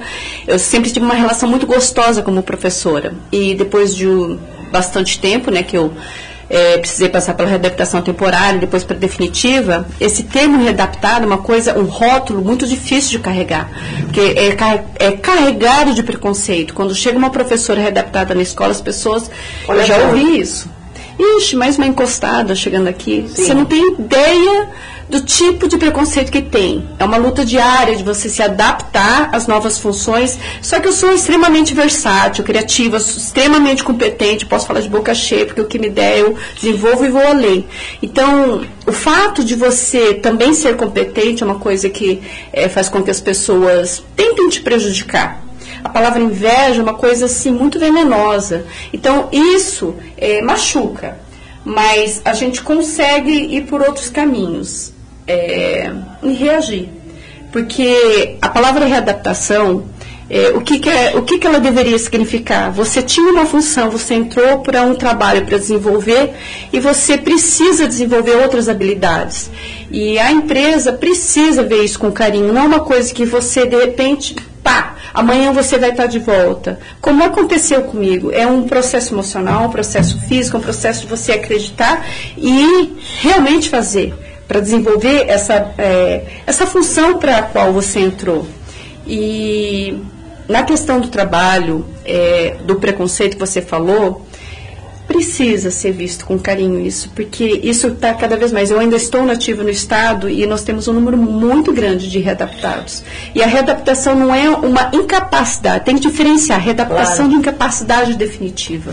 Ô, ô, Suzy, eu queria entrar num outro assunto com você, que ele faz parte disso que você está falando, e queria até que entender um pouco até que parte isso realmente não é o que determina. O fato de você ser mulher. Né? Uhum. As dificuldades que a gente encontra, enquanto, por exemplo, as mulheres elas estão numa condição social na nossa sociedade em que, por exemplo, ser uma pessoa desse jeito que você é despojada e vai e larga filho e vai e constrói e, e viaja e fica sozinha e tudo mais, isso, necessar, isso na nossa sociedade não é a via de regra. Não, não é, na verdade, o que acontece. Né? As mulheres têm, estão, estão muito mais aos seus espaços internos, muito mais ligadas à família, muito, ou seja, com muito poucas possibilidades de alçar voos maiores, como esse seu, assim como na área profissional, em todas as áreas. Então, o que me chama a atenção é ver uma mulher como você, né, durante toda, contando aí a sua história, os desafios que você encontra, com certeza, né? Você falou de viajar sozinha, você falou de viajar à noite, né? Então são riscos que nós mulheres nós temos mais do que os homens. Né? Uma mulher, a possibilidade dela viver um estupro é muito maior do que um homem, né? Então a gente viu até uma cena, a menina caminhando e o rapaz passando a mão, né? Ah, de carro. Então, ou seja, não podemos nem andar, nem caminhar, nem fazer uma ginástica e tudo mais. Então, como que você enfrenta isso no seu dia a dia? Você sente isso? Você sente na pele? Você já passou alguma situação? Como que é isso para você? É, ouvindo você falar, né, existe uma coisa assim da que esse vídeo aí do, do cara passando de carro, se aproximando, Sim. passando a mão na bunda da, da moça, assim, é inadmissível. É uma objetificação, é uma sociedade machista, não tem como negar e falar, não, as coisas mudaram, continua machista. Talvez antes as pessoas botavam menos a boca no trombone. É verdade. É machista, sim, é, a gente tem que tomar certos cuidados.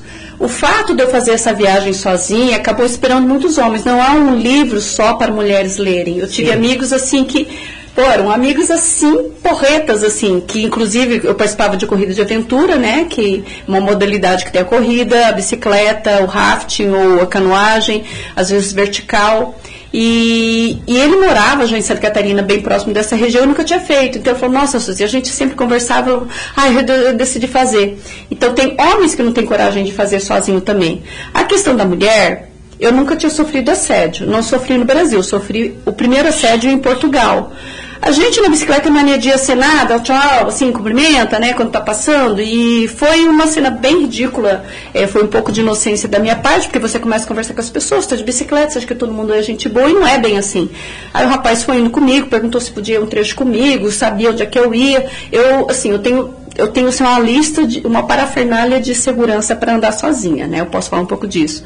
Então, geralmente eu baixo o percurso em aplicativo de GPS, eu já sei para onde eu vou. Não é assim, ah, o Deus dará. A coisa não é tão assim. É mais seguro isso, né? São recursos que a gente tem, né, justamente por causa da tecnologia, e a gente usa. É um recurso a mais para você saber para onde vai e as pessoas da sua família, os seus amigos, saberem por onde você está.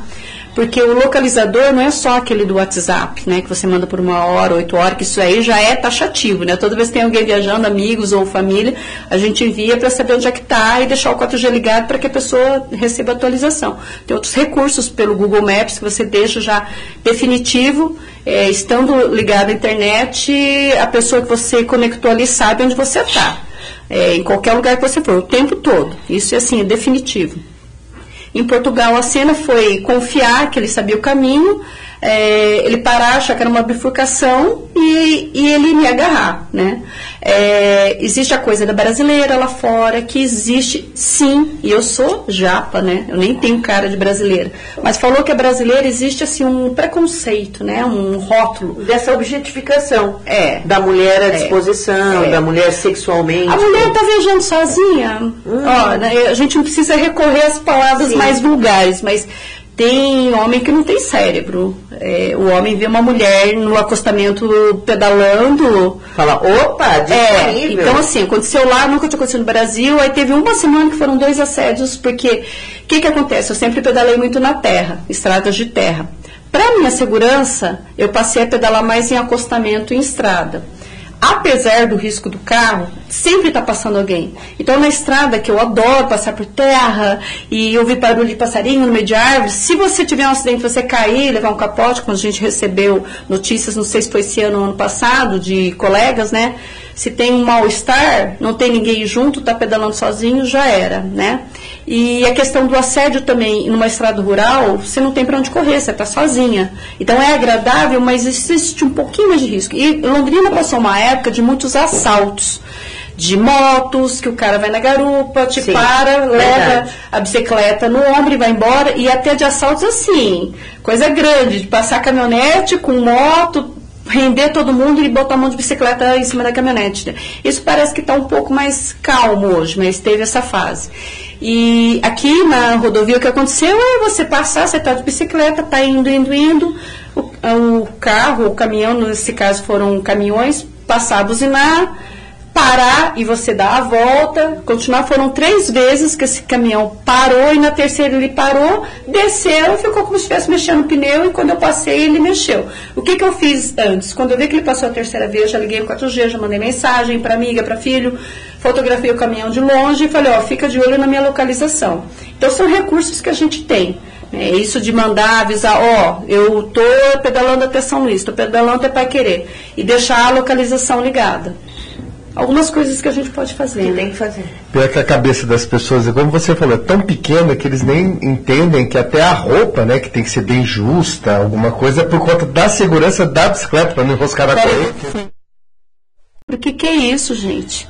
Falar que a mulher quis ser estuprada, o que, que é isso? O que, que é isso, né? Que que é eu, eu isso? não acredito ouvir esse tipo de Não, coisa nem dá. ainda hoje. Sem Só abrir um, um parênteses aqui que tem a ver com o assunto, mas não tem. Eu caí num golpe essa semana, né? Perdi um, um- um- bom dinheiro, não muito grande, mas caí num golpe. E a primeira coisa que eu escutei foi isso: ah, enquanto tiver mané, né? O, o burro, isso, enquanto tiver mané, você vai ter o- o- os caras que vão conseguir roubar.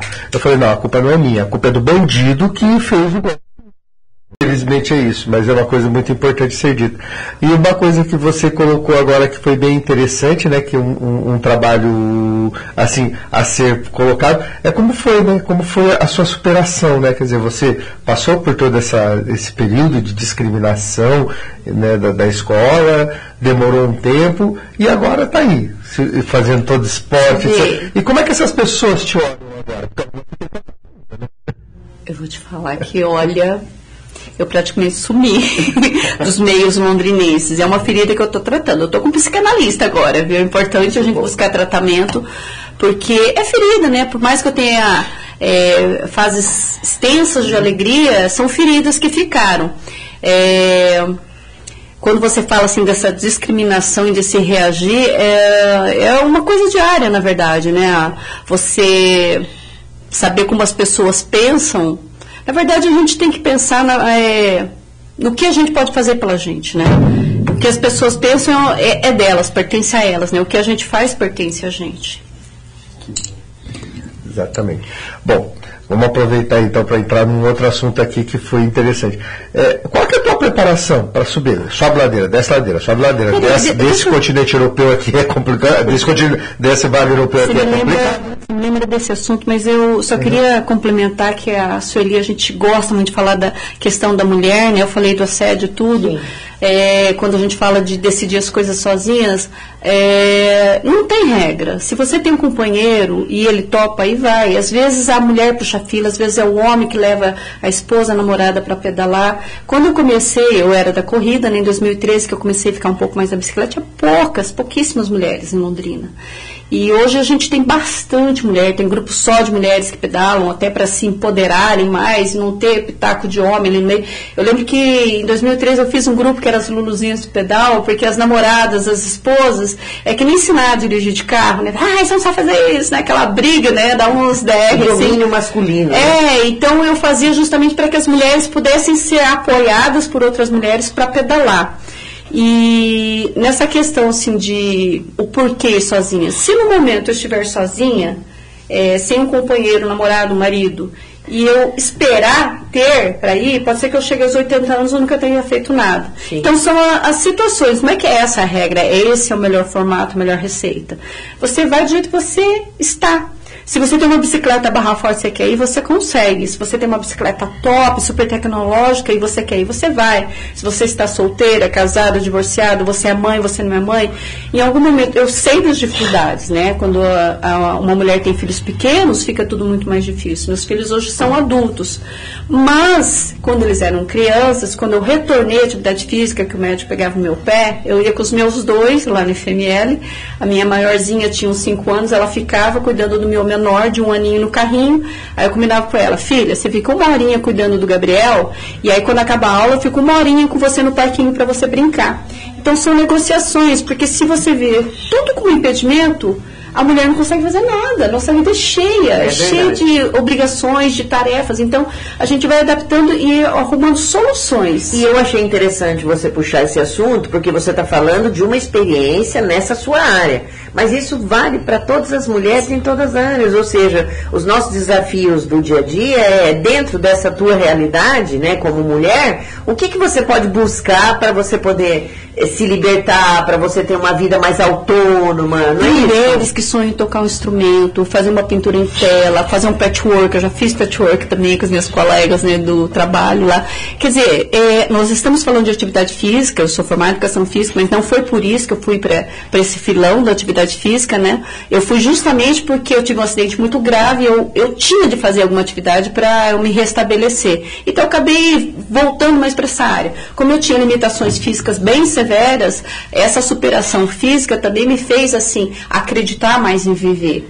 Agora, cada mulher vai encontrar aquele seu sonho, a sua realização, fazer cursos e cantar e não karaokê. Poxa, quanta coisa que a mulher deixa de fazer porque ela se vê obrigada. E tem mais, né? É, aí eu vou puxar e fazer uma provocação.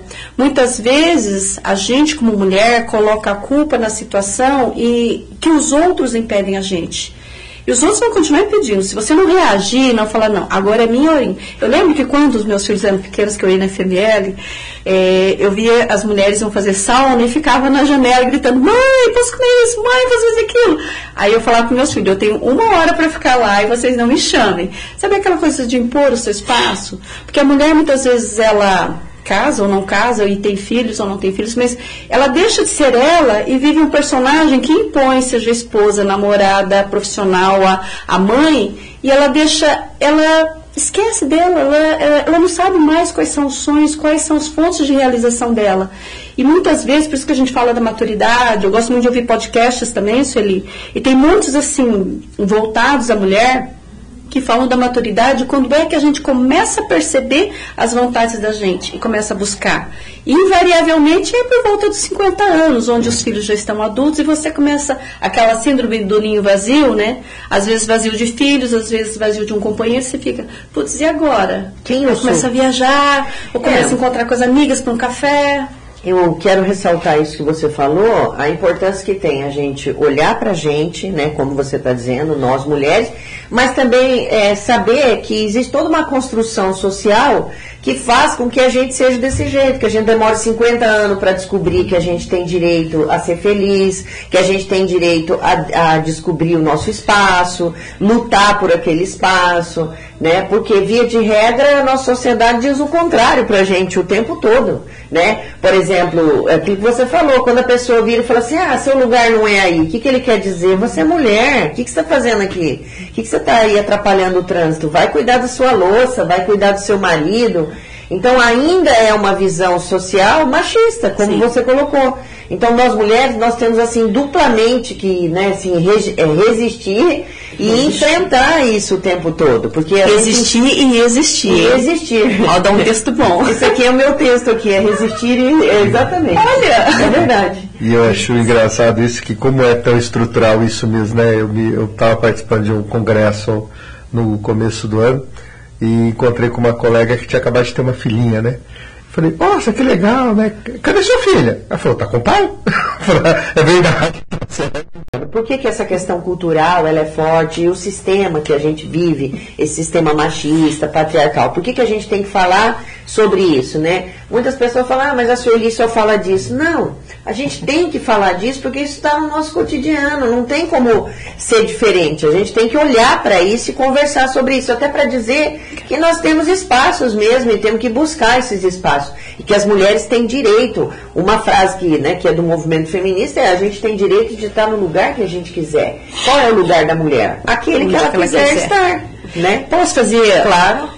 É, ilustrar isso que você acabou de falar. Eu participo de alguns grupos de cicloturismo. A gente tem que falar, a gente tem que parar de silenciar e falar, ah, deixa, esse cara é trouxa mesmo.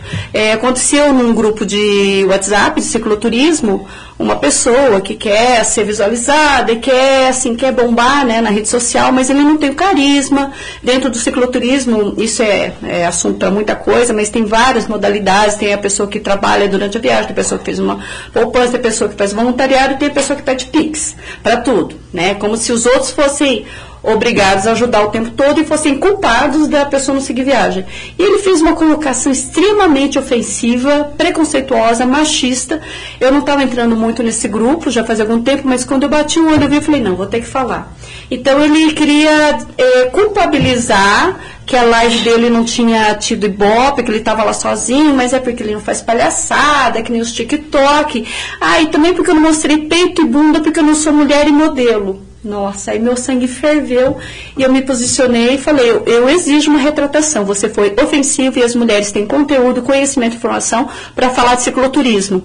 Aí as meninas começaram a entrar, os homens também entraram, pedindo uma retratação e uma colocação do ADM, até que ele foi excluído.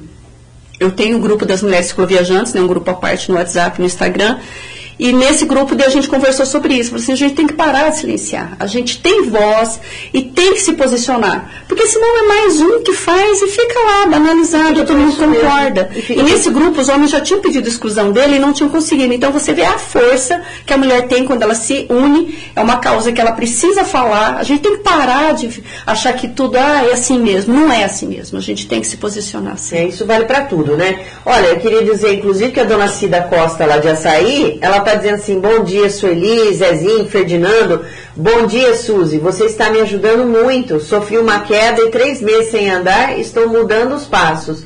Com muita dificuldade. E você me animou contando a sua experiência. Um feliz dia dos pais para o Zezinho e Ferdinando. Bom dia, um abraço. Aí, Ferdinando, mandando um abraço à dona Cida também. Posso responder ela? Claro, fica à vontade. Eu fiquei sete meses de muleta, dona Cida. É, fiz a fisioterapia e quando o fisioterapeuta falou, agora eu que eu não tenho uh, o movimento total do, do, joelho, ele não flexiona total, então não ajoelho, não agacho, a extensão tem quase total, e era uma tortura, né? O fisioterapeuta vem para te forçar ao máximo, e, e dá, é só acreditar, vai, se dedica à fisioterapia que dá para voltar a fazer muita coisa, até além. É isso aí. Olha aí o exemplo da Suzy. A Suzy está trazendo realmente uma mensagem aí de vida, de superação, de desafio, né? Aquilo que ela falou, é, é só sair para dar uma voltinha, de repente ela descobriu o mundo. É isso que a gente está vendo aqui. Então nós estamos indo aí para o nosso, nosso último bloco e eu queria, Sus, que você falasse um pouco para gente que você tem canal, canal de podcast, você tem Instagram, você tem uma, uma série de, de redes sociais, grupos de WhatsApp, grupo com mulheres, grupo de, de cicloturismo. Então, assim, que você falasse um pouco para a gente, por que, que é importante ter todas essas redes, né? Por que, que é importante compartilhar isso, essa sua experiência? Eu vejo assim, ah, nós que somos da geração de, da década de 60, por aí, nós passamos por mudanças. Eu comentei do Antônio Linto, sempre gosto de dar a referência dele, o livro dele que chama No Guidão da Liberdade, para a gente que é das antigas, assim, a gente fala que é a Bíblia do cicloturismo. Acredito que tenha sido o primeiro livro é, escrito por um brasileiro falando do cicloturismo. E a partir dele, muitos amigos meus, assim, se encantaram esse o sobrenome dele, mas ele é bem conhecido na cidade. Vendeu o fusquinha dele, comprou a bicicleta. Muitos amigos partiram para viajar também. É, o que que acontece? O Olinto, na época, é, as pessoas ficaram tão encantadas com a história dele que pediam para ele contar. Ele contava, contava, contava. Ele viu a necessidade, sentiu a necessidade de fazer um livro justamente para contar a história dele. E ele inspirou muitas pessoas. Isso foi em 97, quando eu conheci ele, mas eu jamais pensei que eu ia andar de bicicleta e que eu ia fazer tanta coisa. Na verdade, a bicicleta apareceu na minha vida lá por 2013, nesse formato de agora, de pedalar mais. É, em 2002, nós na família, nós quatro, é, andávamos para ir, para trabalhar, para a prefeitura. Meus filhos tinham 9 anos, 13 anos, eles iam para a escola de bicicleta também, nós morávamos perto do estádio. Eu lembro de você desde da prefeitura de muitos anos, eu lembro de você de bicicleta mesmo. É, mas eu mas era assim, era um meio de transporte. Você sempre, então, mas assim, você sempre teve um perfil esportista, assim, eu sempre achei isso. Era é, diferente. Era diferente. Né? Diferente. Né? Então, e o que, que acontece? Se o Antônio Linto, naquela época, conseguiu fazer o start, né, provocar o start de tanta gente, a gente que. Eu adoro a palavra, né? A palavra, para mim, é a minha principal característica. E hoje, a rede social é um meio onde a gente pode promover muitas coisas, ruins e boas. E dentro disso, quem tem o dom da palavra, o dom do áudio, do vídeo, tem muitos amigos do meio do cicloturismo que tem canais muito legais para você acompanhar. E a partir do recurso visual e áudio, eles conseguem é, levar informações, é, inspirar pessoas. O podcast é uma paixão minha também. Eu ouvia muito podcast de outros canais também é, relacionados a isso. Eu acabei abrindo o meu justamente para contar um pouco. Primeiro, tem assim, eu falo que são solitos, são temas ou histórias que eu contava é, de uma maneira individual, mas eu passei a voltar muito o meu canal para mulheres cicloviajantes. É, o perfil, eu falei que eu tenho dois perfis, um que era da época de corredora, que eu estou reativando, que é mais londrinense, e esse outro da que chama Alma Cicloviajante. Esse que eu utilizo mais para o cicloturismo. Criei o perfil Mulheres Cicloviajantes também, que é um coletivo, para repostar é, mulheres que viajam. E o retorno disso é impressionante. O que tem de mulheres que falam, nossa, eu achei que eu era a única louca, e tem mais mulheres que estão saindo para a estrada. Então, é uma identidade coletiva, assim, que as pessoas têm. Muitas vezes você pensa que você está nadando sozinha, e você vê que tem outra, uma que foi só até ali, fez um circuito. Quando a gente fala de cicloturismo, e eu falei do circuito do Vale Europeu, esse é um circuito fechado, onde você tem é, recurso de você ver para onde você vai passar, mas isso não é a única modalidade. É, eu fiz a viagem Recife a Maceió, peguei um avião fui em Recife, e a volta foi para Maceió. Então eu percorri o litoral todinho ali, de um lado ao outro, sem saber onde é que eu ia dormir. Então, fazer contato com algum amigo, tem uma rede de hospedagem solidária que eu comento, né, que tem na, na descrição do, do programa de hoje. A hospedagem solidária é contato de amigos, acharem algum amigo que possa te receber, né, free. Mas são pessoas que que confiam te recebem, assim como eu já recebi muitos viajantes na minha casa também. Então, uma rede da confiança. E isso é uma característica que a gente fala muito no cicloturismo, é que no meio que a gente desconfia de tanta gente, tanta coisa ruim acontecendo, a gente confia, corre o risco de confiar e você percebe que dá para você fazer o bem, receber o bem de outras pessoas, né, ser hospedado e hospedar também. Então, é, isso tudo é promovido pela rede social, né? Você, seja pelo YouTube, pelo Instagram, ou os grupos de cicloturismo do WhatsApp, você consegue fazer essas conexões. Agora, quando você me pergunta, né, sobre essas redes sociais, né, qual é o objetivo, né? É, a rede social ela tem vários, vários ramos, né? A comunicação, rever amigos de infância, de escola, é, mas nesse meio de cicloturismo, a gente usa muito assim para a gente conhecer as histórias de outras pessoas. Quando eu estava no grupo de cicloturismo, onde, vamos dizer assim, 80% eram homens, nós sentimos a necessidade de ter um grupo para as mulheres, para nós podermos conversar nossos assuntos e poder ter voz, porque é aquela coisa do machismo ainda. A mulher falar num grupo que é cheio de homem, parece que nunca tem razão, não sabe fazer. Eles ainda têm essa ideia, né? Que eu falei, desqualifica a é, fala Não sabe nem trocar né? um pneu. Óbvio, né? Se a gente vai para a estrada, eu escuto muito assim, mas e quando fura o pneu? Ué, eu arrumo, eu troco. Ah, mas e quebrar uma corrente? Eu arrumo. É, então, lógico que você não vai assim passear. Uma viagem de bicicleta ela implica muito mais preparo do que um passeio pelo lago, por exemplo. Então você tem que correr atrás de informação. Passar uma tarde numa bicicletaria, pedir como é que faz isso, como é que troca isso tudo. A, a rede social, Celi, Ferdinando, ela acaba sendo um meio para você levar informação, você inspirar a pessoa, ser inspirada também e empoderar as mulheres, principalmente. É, quando eu falo de cicloturismo, não é só voltado às mulheres. A gente conversa muito entre todos. Mas e esse, esse meio das mulheres é uma coisa assim que encanta muito de viver. Ah, no grupo do WhatsApp, principalmente, a gente vê que tem pessoas que nem tinham bicicleta e criaram coragem para comprar a sua primeira bicicleta, fazer o primeiro passeio, mesmo em Londrina, uma amiga que chama Sueli também. É, eu saía com ela para dar uma voltinha de uma hora, duas horas, um pouquinho mais além, um pouquinho mais além, para ela começar a criar coragem de sair sozinha. Porque quando você fala de mulher, as mulheres ainda têm muito receio de sair sozinha, Sim. ou por medo do trânsito, ou medo de assédio. Então, esse companheirismo entre as mulheres é muito importante. Bom, sobre rede social ainda. É, fica à vontade, pode é, falar. O livro, é, ele está disponível. É a, escritora, é a empacotadora, a entregadora, então eu levo no correio. Quando é em Londrina, muitas vezes eu combino e levo pessoalmente. Quero fazer um parênteses. Nós ganhamos o livro aqui. O livro é lindo. As fotos, a imagem. Ele é muito, muito, muito bonito mesmo. A Suzy traz assim uma qualidade nesse e agora a gente tem a curiosidade de ler mesmo todas essas histórias aqui, né, Suzy?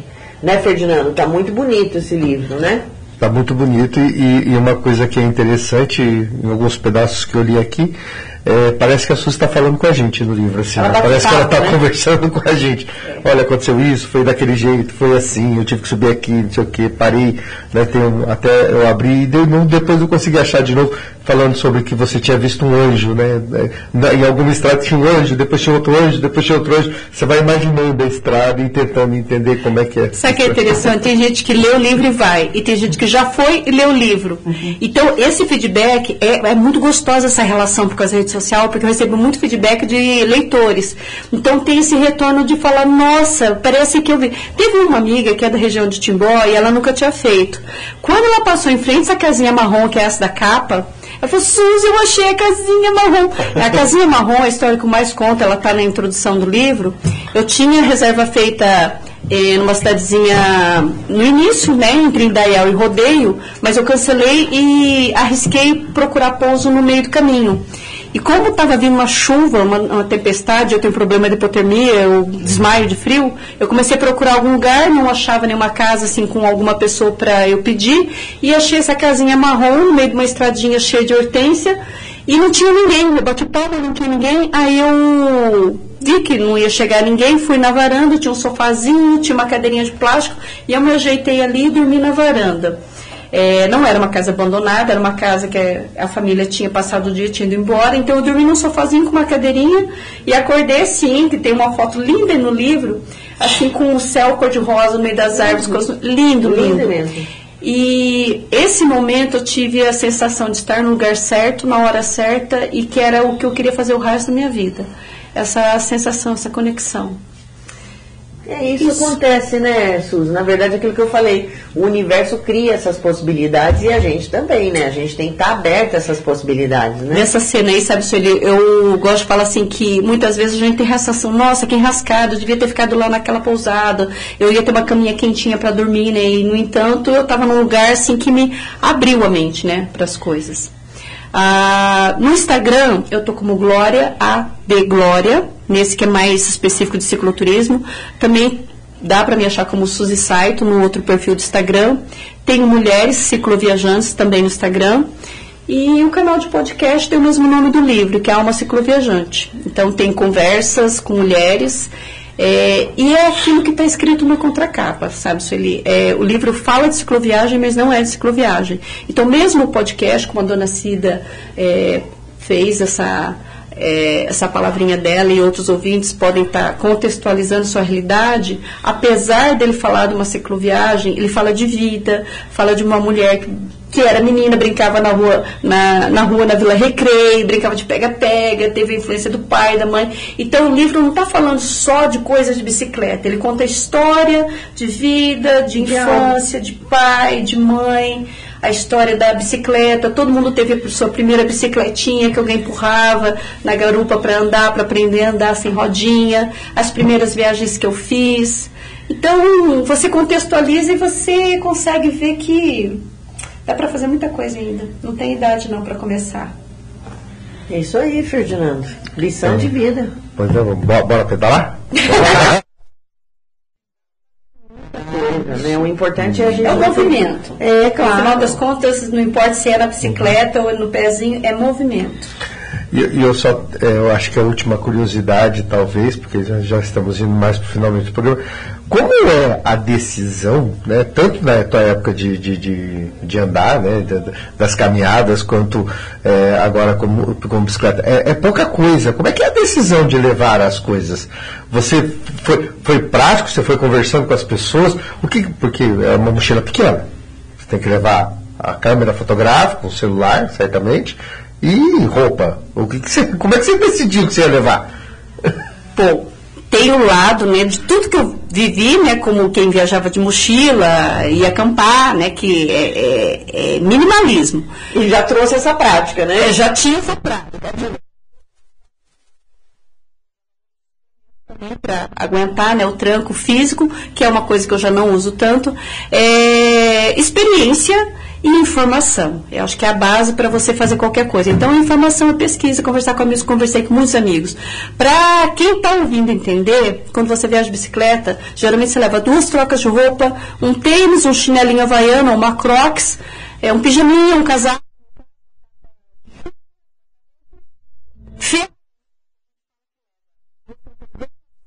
Né, que são as ferramentas. É, quem viaja no formato de barraca leva a casa junto. E quem leva a cozinha, o fogareiro, panelinha, comidinha para as viagens mais longas, então tem esse formato também. Nessas viagens curtas de um final de semana, uma semana, muitas vezes a gente não leva tudo isso, né? Leva e vai dormindo por aí. Mas para quem faz essas viagens pela América Latina, América do Sul, como tem muitos fazendo, aí leva a barraca. E a barraca não é que você toda vez vai dormir na barraca, mas no imprevisto, não deu para chegar em algum lugar, você tem autonomia de dormir onde precisar. Vai vendo. Nossa, a gente fica assim, eu tô aqui ouvindo, pensando, a gente acaba viajando também nas ideias, né? Naquilo que ela tá falando, a gente é- leva mesmo para viagem, né, do, do nosso universo. Então, Suzy, é muito gostoso ouvir você contar isso, principalmente por essa sua pulsão mesmo da, de vida que você mostra e, e você passa através da sua experiência, do seu relato. Então, é muito gostoso ouvir isso.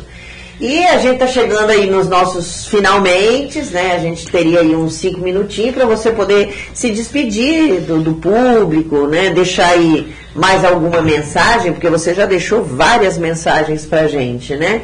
Mas para a gente ir encerrando aí, deixar para você vir outras vezes também, né? Para trazer as suas experiências, enfim, que você possa vir outras vezes conversar com a gente.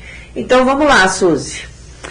Então, quando a gente, né, nós estamos falando assim, é, bicicleta, e eu falo, né, que o livro fala da cicloviagem, mas não é só de cicloviagem, fala de vida, de pensares, fala de cachoeiras, de montanhas, é justamente porque quando você está no seu contexto, eu sempre ia muito em cachoeira, a gente estava falando no início do programa, eu em vez de sair na época da faculdade, em barzinho, a gente rachava a gasolina e ia para Sapopema, hoje tem o Pico Agudo ali do lado, são coisas de 120 quilômetros daqui de Londrina.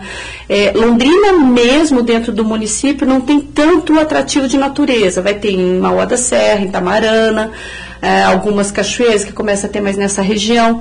Mas é isso, eu estou falando para quem gosta da natureza, né? que é uma coisa que com a pandemia as pessoas passaram a valorizar muito e buscar muito, justamente porque não podia ficar em ambientes fechados. E com isso muita gente foi descobrindo eh, um cenário novo, um meio novo que não era acostumado a ir. Eh, o que eu penso, o que eu posso dizer é que o estar parado é uma coisa que você já sabe que vai acontecer, você vai ficar parado. Quando você faz um movimento, você provoca um primeiro movimento, ele te faz um outro, um outro, seja na bicicleta, seja na caminhada. É, a bicicleta, não é, é, eu gosto de frisar muito que não é, o objetivo não era o esporte, era o movimento.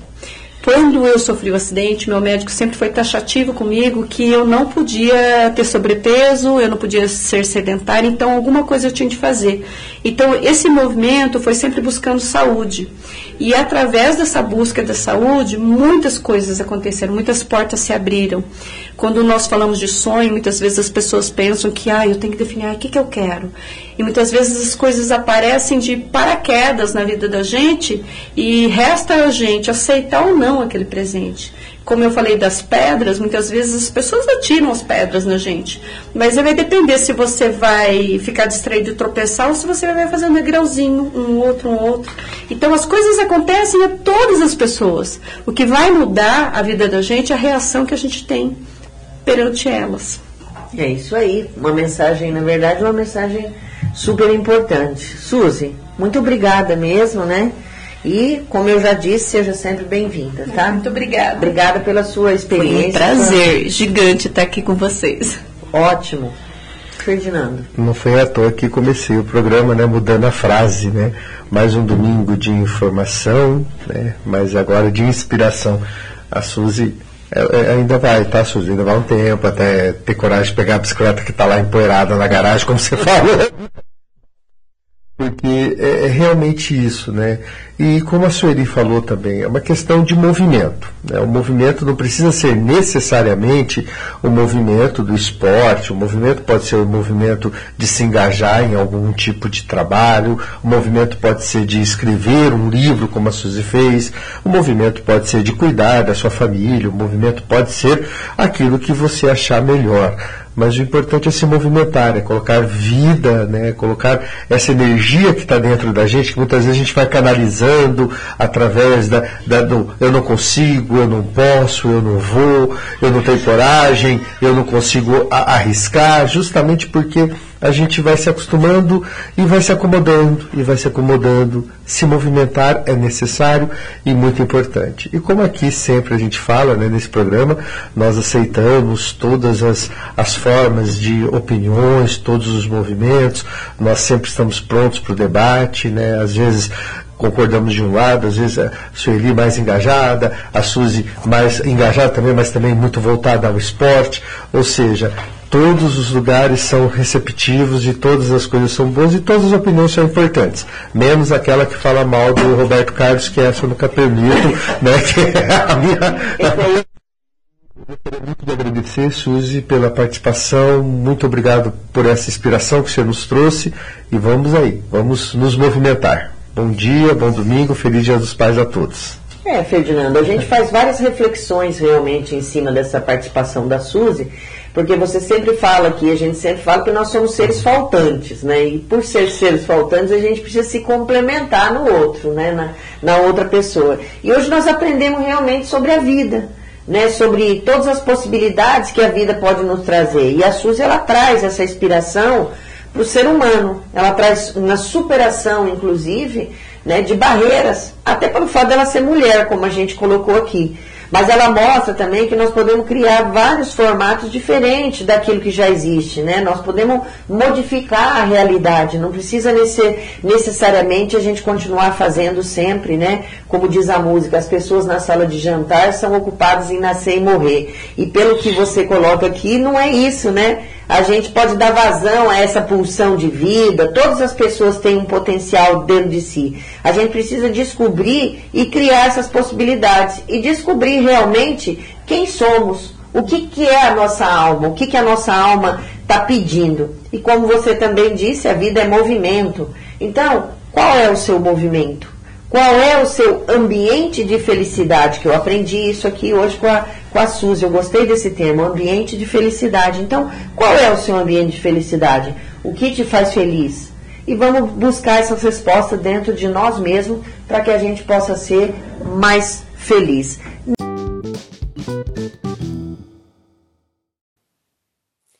Se você quiser saber mais sobre o livro Alma Cicloviajante, uma aventura pelo Vale Europeu, pode me procurar pelo WhatsApp 439-9604-4000 ou através da minha rede social pelo Instagram, arroba Glória A de Glória. Vou ficar muito feliz de poder conversar com você, contar um pouquinho mais do livro e poder estar enviando o livro para o seu endereço. Muito obrigada!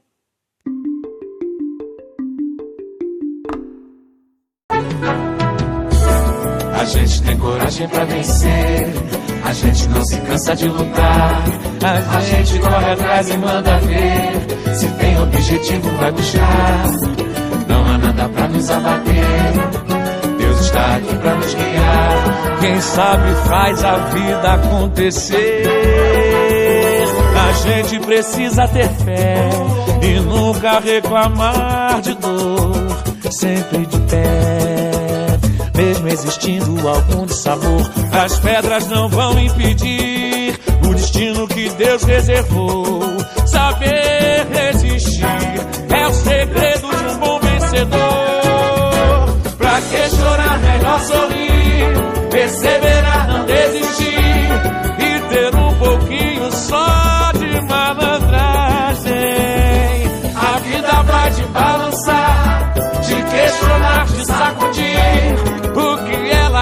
Da gente é coragem. Pra que chorar, melhor sorrir, perseverar, não desistir e ter um pouquinho só de malandragem. A vida vai te balançar, te questionar, te sacudir. O que ela quer da gente é coragem.